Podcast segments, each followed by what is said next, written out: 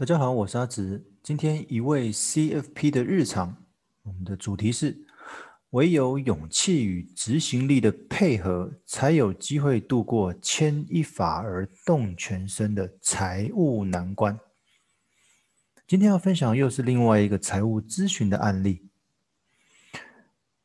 主角是化名方云，他就问我说：“顾问啊，我一直有在认真还债，为何？”感觉总是还不完呢？我回答他说：“当然啦，因为你的理财先后顺序错了。”他很疑惑地看着我。这是一个负债的案例，每一笔的负债的出现，相信背后都有故事。除了累积些许的人生经验外，也能对人生有进一步的体悟。更重要的是，借的总是要还，而如何还债，其实也是一门学问。因为对收入而言，还债是一笔额外的支出，他必须在生活品质和还债之间取得一个平衡点，否则财务状况只会更加恶化。而方云的状况就是如此，他的财务报表中有着劳工贷款、卡债、信用贷款等负债项目，他当然很清楚当初为何会有这些债务，所以过去这段时间他也很积极的在还债。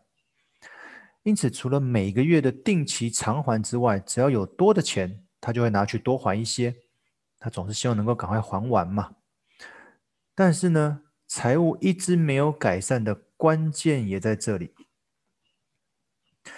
为什么我会透过音频啊、文章啊，一直鼓励大家可以透过财务报表中的收支表跟资产负债表来整理财务现况？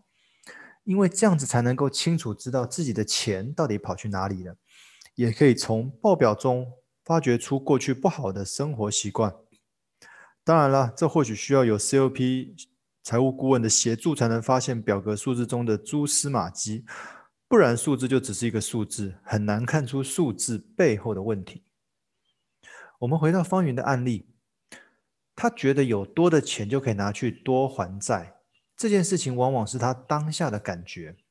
因为对我们财务分析而言，感觉并不足以采信，你更不应该因此而冲动执行，因为你现在看起来好像有多的钱，但是这笔钱会不会其实下个月会有一笔支出需要负担呢？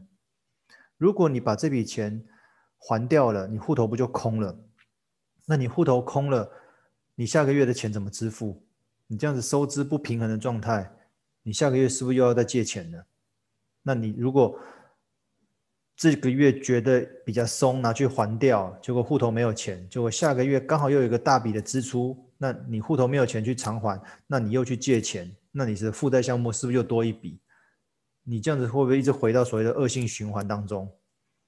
简单的说，大多数的收支不平衡的情况都伴随着存款不足的问题，所以其实现金存款也可以是财务调整中很重要的一环。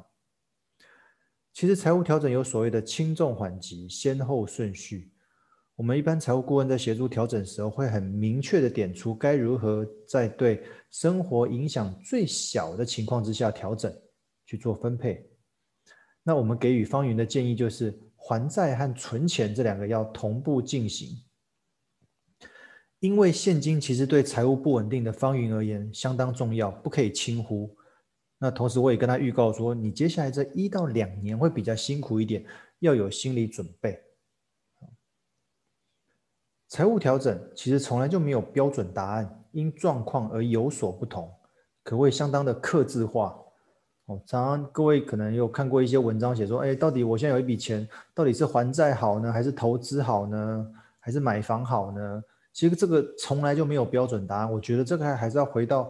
个人的财务现况怎么样？因为每一个人财务状况不同，这笔钱的用法就一定会不同。但是也不一定是这笔钱一定会摆到某一个地方，它可能也有一些分配的机会哦，可能一部分存，一部分还债，一部分投资之类的哦。所以简单讲，也因为如此，所以每一个案例的我给予的建议都是客制化，这个从来没有标准答案。所以我常常开玩笑说，财务咨询有点像是请医生开处方箋，你只要能够配合指示，按时服药去调整，相信有很大机会可以改善你的财务体质。各位听众，你有勇气面对自己的财务了吗？